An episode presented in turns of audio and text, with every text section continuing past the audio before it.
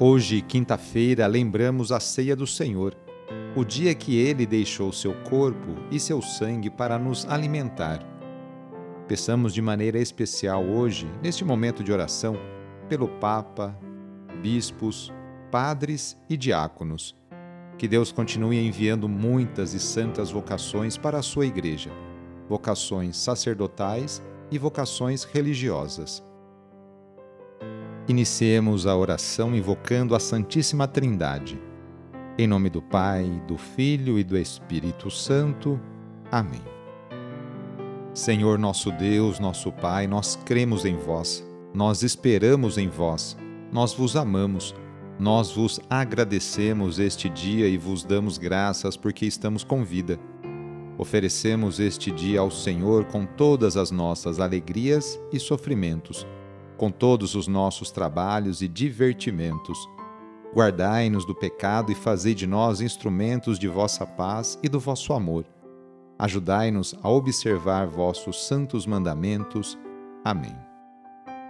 Nesta quinta-feira, dia 30 de setembro, último dia de setembro, o trecho do Evangelho é escrito por Lucas, capítulo 10, versículos de 1 a 12. Anúncio do Evangelho de Jesus Cristo segundo Lucas. Naquele tempo, o Senhor escolheu outros setenta e dois discípulos e os enviou dois a dois na sua frente a toda cidade e lugar aonde ele próprio devia ir. E dizia-lhes: A messe é grande, mas os trabalhadores são poucos. Por isso, pedi ao dono da messe que mande trabalhadores para a colheita. Eis que vos envio como cordeiros para o meio de lobos. Não leveis bolsa, nem sacola, nem sandálias, e não cumprimenteis ninguém pelo caminho. Em qualquer casa em que entrardes, dizei primeiro: A paz esteja nesta casa. Se ali morar um amigo da paz, a vossa paz repousará sobre ele. Se não, ela voltará para vós permanecei naquela mesma casa. Comei e bebei do que tiverem, porque o trabalhador merece o seu salário. Não passeis de casa em casa.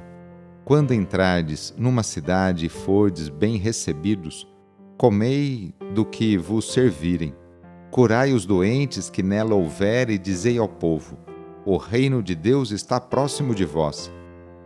Mas quando entrardes numa cidade e não fordes bem recebidos, saindo pelas ruas dizei: Até a poeira de vossa cidade que se apegou aos nossos pés, sacudimos contra vós. No entanto, sabei que o Senhor e o reino de Deus está próximo. Eu vos digo que naquele dia Sodoma será tratada com menos rigor do que essa cidade palavra da salvação. Hoje a Igreja no mundo inteiro faz memória por São Jerônimo. Jerônimo nasceu em uma família muito rica na Dalmácia, no ano 347. Com a morte dos pais, herdou uma boa fortuna que aplicou na realização de sua vocação para os estudos, pois tinha uma inteligência privilegiada. Viajou para Roma onde procurou os melhores mestres de retórica. Ele foi batizado pelo Papa Libério já com 25 anos de idade. Passando pela França, conheceu um mosteiro e decidiu se retirar para vivenciar a experiência espiritual. Em 375, depois de uma doença, Jerônimo passou ao estudo da Bíblia, com renovada paixão foi ordenado sacerdote pelo bispo Paulino, na Antioquia, em 379, dedicando-se à reflexão, ao estudo e divulgação do cristianismo. Voltou para Roma em 382, chamado pelo Papa Damaso para ser seu secretário particular. Jerônimo foi incumbido de traduzir a Bíblia do grego e do hebraico para o latim. Neste trabalho, ele dedicou quase toda a sua vida. O conjunto final de sua tradução da Bíblia, em latim, chamou-se Vulgata. e se tornou oficial no Concílio de Trento. Inclusive, é por causa de Jerônimo que este mês de setembro é considerado e dedicado à Bíblia.